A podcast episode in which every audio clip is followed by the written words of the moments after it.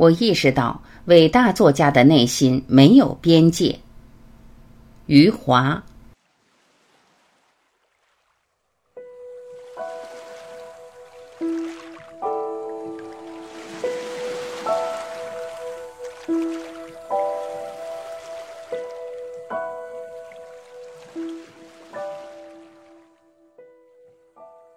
我经常将川端康成和卡夫卡的名字放在一起，并不是他们应该在一起，而是出于我个人的习惯。我难以忘记1980年冬天最初读到伊豆的歌女时的情景。当时我二十岁，我是在浙江宁波靠近甬江的一间昏暗的公寓里与川端康成相遇。五年之后，也是在冬天，也是在水边。在浙江海盐一间临河的屋子里，我读到了卡夫卡。谢天谢地，我没有同时读到他们。当时我年轻无知，如果文学风格上的对抗过于激烈，会使我的阅读不知所措和难以忍受。在我看来，川端康成是文学里无限柔软的象征，卡夫卡是文学里极端锋利的象征。川端康成叙述中的凝视缩短了心灵抵达事物的距离，卡夫卡叙述中的切割扩大了这样的距离。川端康成是肉体的迷宫，卡夫卡是内心的地狱。川端康成如同盛开的罂粟花，使人昏昏欲睡；卡夫卡就像是流进血管的海洛因，令人亢奋和痴呆。我们的文学接受了这样两份决然不同的遗嘱，同时也暗示了文学的广阔，有时候也存在于某些隐藏的一致性之中。川端康成曾经这样描述一位母亲凝视死去女儿时的感受：女儿的脸生平第一次化妆，真像是一位出嫁的新娘。类似起死回生的例子，在卡夫卡的作品中同样可以找到。乡村医生中的医生检查到患者身上溃烂的伤口时，他看到了一朵玫瑰红色的花朵。这是我最初体验到的阅读：生在死之后出现，花朵生长在溃烂的伤口上。对抗中的事物没有经历缓和的过程，直接就是汇合。然后同时拥有了多重品质，这似乎是出于内心的理由。我意识到，伟大作家的内心没有边界，或者说没有生死之隔，也没有美丑和善恶之分，一切事物都以平等的方式相处。他们对内心的忠诚，使他们写作时同样没有了边界。因此，生和死、花朵和伤口可以同时出现在他们的笔下，形成叙述的和声。我曾经迷恋于川端康成的描述，那些用纤维连接起来的细部，我说的就是他描述细部的方式。他叙述的目光无微不至，几乎抵达了事物的每一条纹路，同时又像是没有抵达。我曾经认为这种若即若离的描述是属于感受的方式。川端康成喜欢用目光和内心的波动去抚摸事物，他很少用手去抚摸，因此当他不断地展示细部的时候，他也在不断地隐藏着什么。被隐藏的总是更加令人着迷，它会使阅读走向不可接近的状态。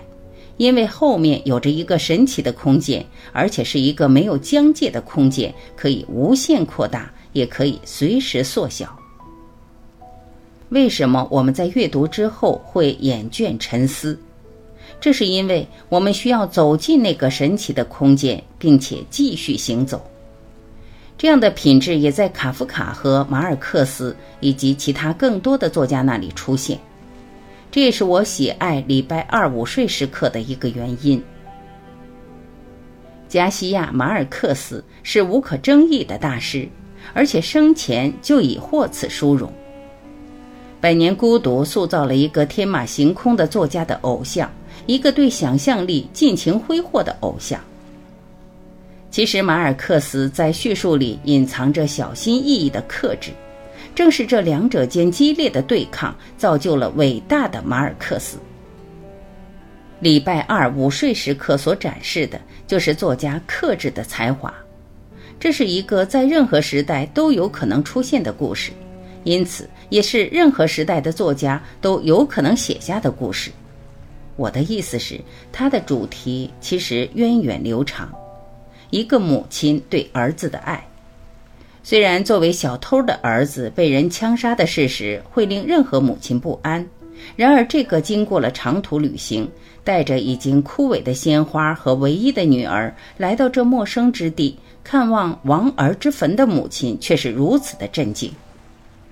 马尔克斯的叙述简洁和不动声色，人物和场景仿佛是在摄影作品中出现，而且他只写下了母亲面对一切的震惊。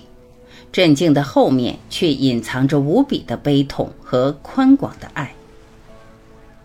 为什么神父都会在这个女人面前不安？为什么枯萎的鲜花会令我们站立？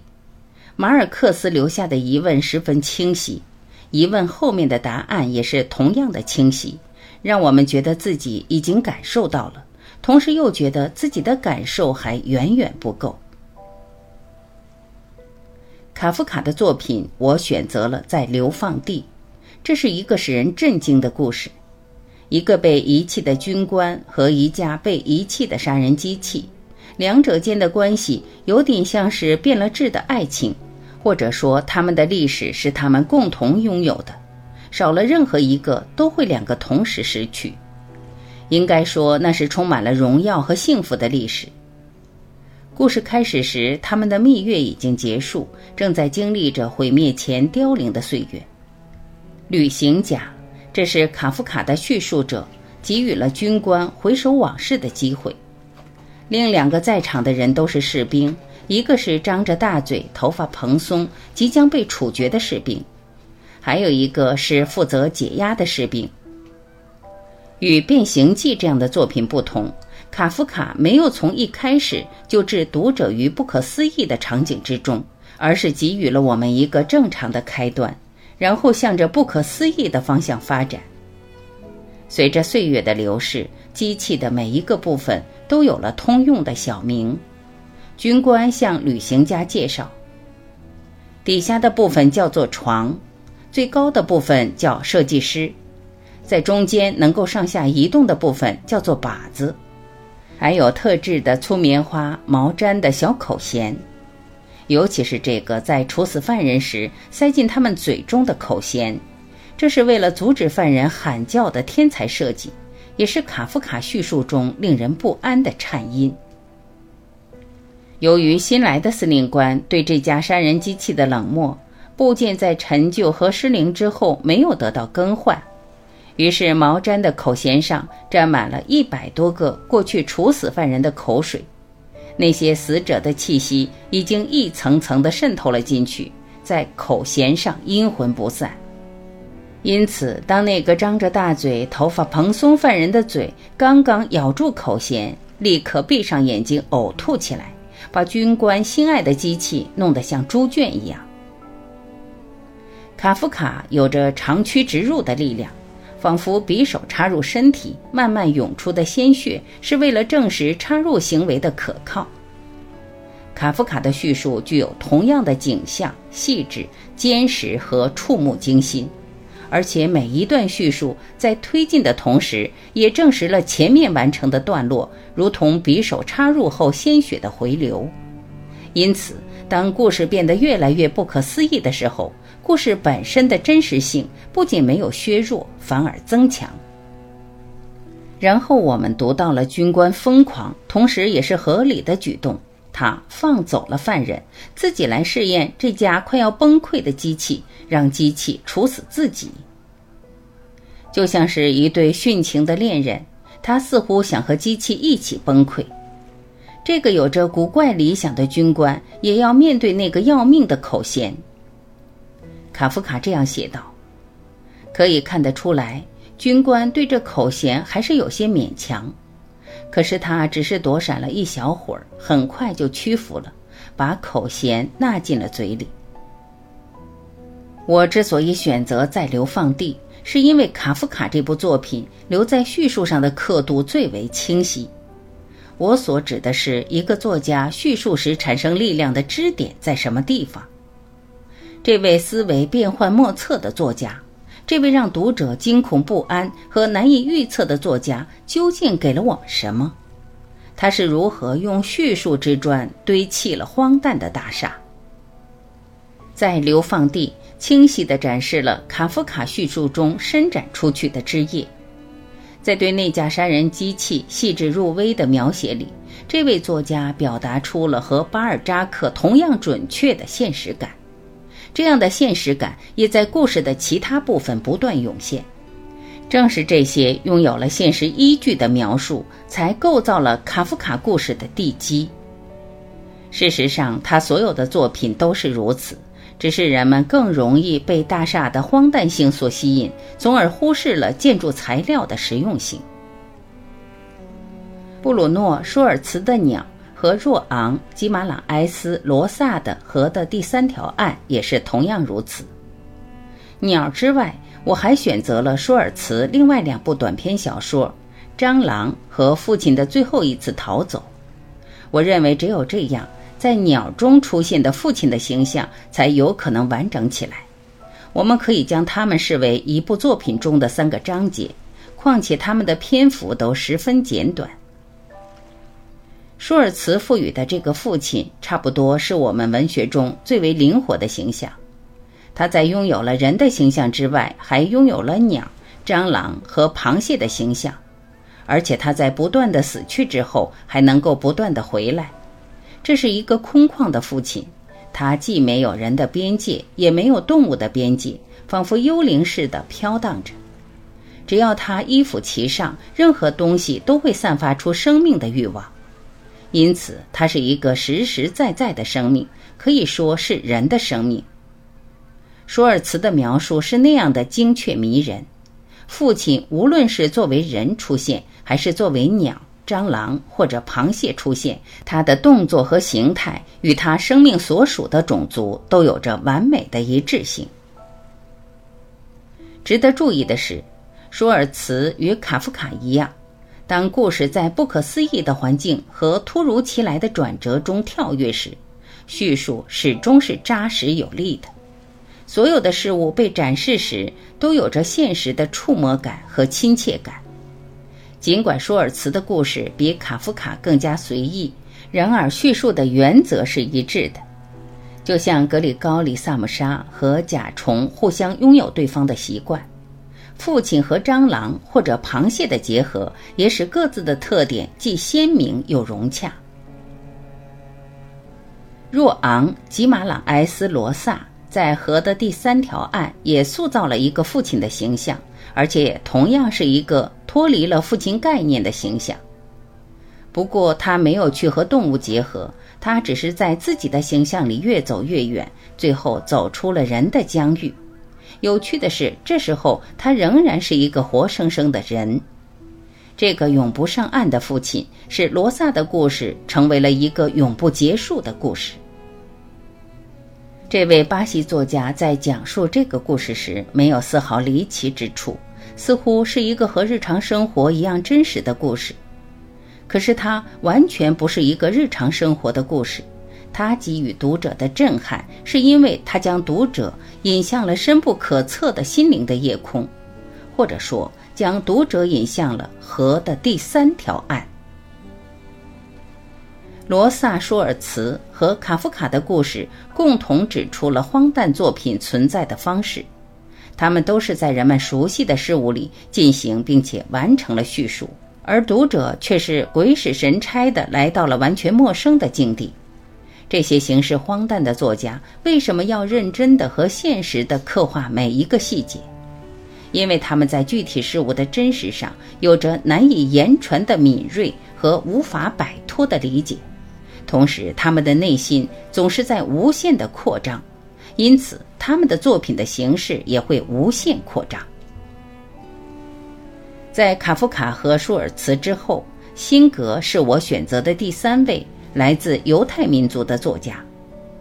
与前两位作家类似，辛格笔下的人物总是难以摆脱流浪的命运，这其实是一个民族的命运。不同的是，卡夫卡和舒尔茨笔下的人物是在内心的深渊里流浪，辛格的人物则是行走在现实之路上。这也是为什么辛格的人物充满了尘土飞扬的气息，而卡夫卡和舒尔茨的人物一尘不染，因为后者生活在想象的深处。然而，他们都是迷途的羔羊。傻瓜吉姆·佩尔是一部震撼灵魂的杰作。吉姆·佩尔的一生在短短几千字的篇幅里得到了几乎是全部的展现，就像写下了浪尘，就是写下了整个大海一样。辛格的叙述虽然只是让吉姆·佩尔人生的几个片段闪闪发亮，然而他全部的人生也因此被照亮了。这是一个比白纸还要洁白的灵魂。他的名字因为和傻瓜紧密相连，他的命运也就书写了一部受骗和被欺压的历史。辛格的叙述是如此的质朴有力。当杰姆·佩尔善良和忠诚地面对所有欺压他和欺骗他的人时，辛格表达了人的软弱的力量。这样的力量发自内心，也来自深远的历史，因此他可以战胜所有强大的势力。故事的结尾催人泪下。已经衰老的吉姆·佩尔说：“当死神来临时，我会高高兴兴地去，不管那里会是什么地方，都会是真实的，没有纷扰，没有嘲笑，没有欺骗。赞美上帝，在那里，即使是吉姆·佩尔也不会受骗。”此刻的辛格似乎获得了神的目光，他看到了，也告诉我们。有时候，最软弱的也会是最强大的。就像马太福音第十八章所讲述的故事，门徒问耶稣：“天国里谁是最大的？”耶稣叫来了一个小孩，告诉门徒：“凡自己谦卑像这小孩子的，他在天国里就是最大的。”据我所知。鲁迅和博尔赫斯是我们文学里思维清晰和思维敏捷的象征，前者犹如山脉隆出地表，后者则像是河流陷入了进去。这两个人都指出了思维的一目了然，同时也展示了思维存在的两个不同方式：一个是文学里令人站立的白昼，另一个是文学里使人不安的夜晚。前者是战士。后者是梦想家。这里选择的孔乙己和南方都是叙述上惜墨如金的典范，都是文学中精瘦如骨的形象。在孔乙己里，鲁迅省略了孔乙己最初几次来到酒店的描述。当孔乙己的腿被打断后，鲁迅才开始写他是如何走来的。这是一个伟大作家的责任。当孔乙己双腿健全时，可以忽视他来到的方式；然而，当他腿断了，就不能回避。于是，我们读到了文学叙述中的绝唱。忽然间，听到一个声音：“温一碗酒。”这声音虽然极低，却很耳熟。看时又全没有人。站起来向外一望，那孔乙己便在柜台下对了门槛坐着。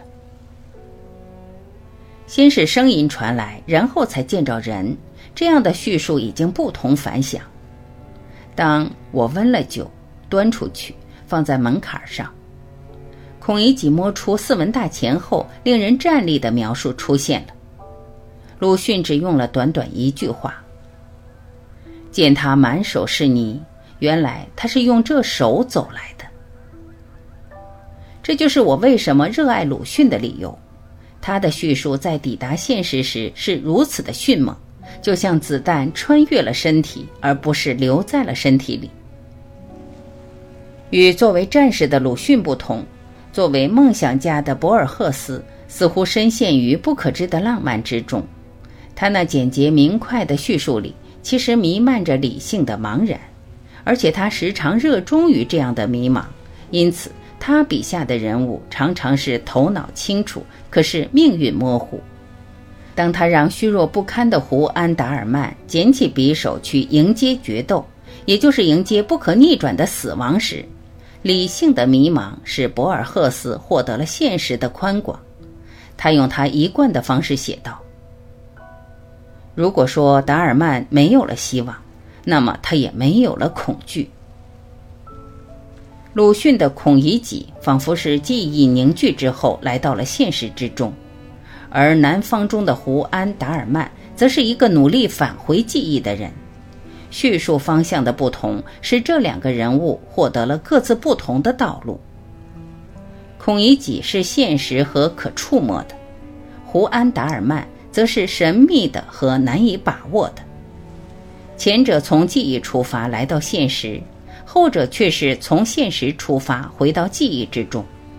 鲁迅和博尔赫斯似乎都怀疑岁月会抚平伤痛，因此他们笔下的人物只会在自己的厄运里越走越远，最后他们殊途同归，消失成为了他们共同的命运。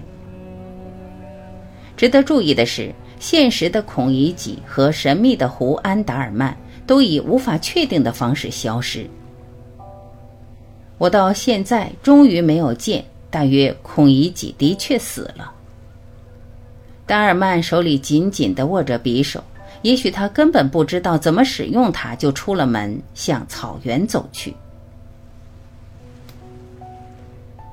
拉克斯奈斯的《青鱼》和克莱恩的《海上扁舟》是我最初阅读的记录，他们记录了我最初来到文学身旁时的忐忑不安。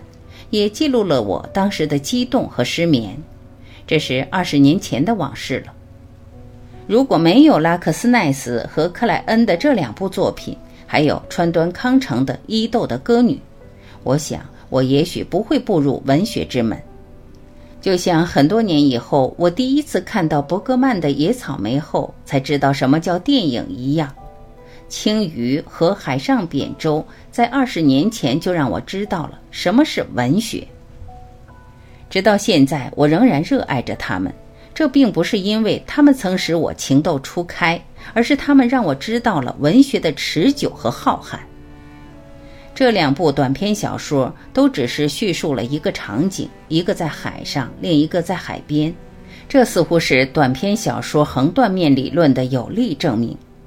问题是，伟大的短篇小说有着远远超过篇幅的纬度和精度。海上扁舟让我知道了什么是叙述的力量。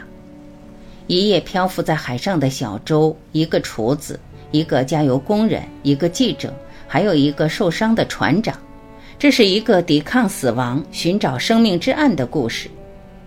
史蒂芬·克莱恩的才华。将这个单调的故事拉长到一万字以上，而且丝丝入扣，始终激动人心。拉克斯奈斯的《青鱼》让我明白了，史诗不仅仅是篇幅的漫长，有时候也会在一部简洁的短篇小说中出现。就像瓦西里·康定斯基所说的：“一种无限度的红色，只能由大脑去想象。”青鱼差不多是完美的体现了文学中浩瀚的品质，它在极其有限的叙述里表达了没有限度的思想和情感，如同想象中的红色一样无边无际。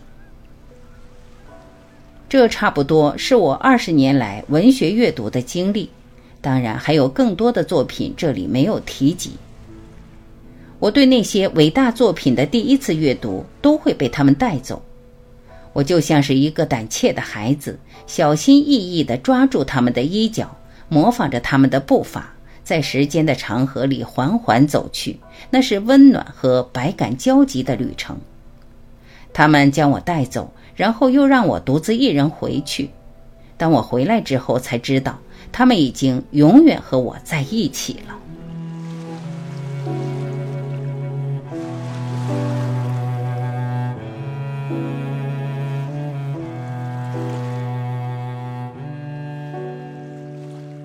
感谢聆听，我是晚琪，再会。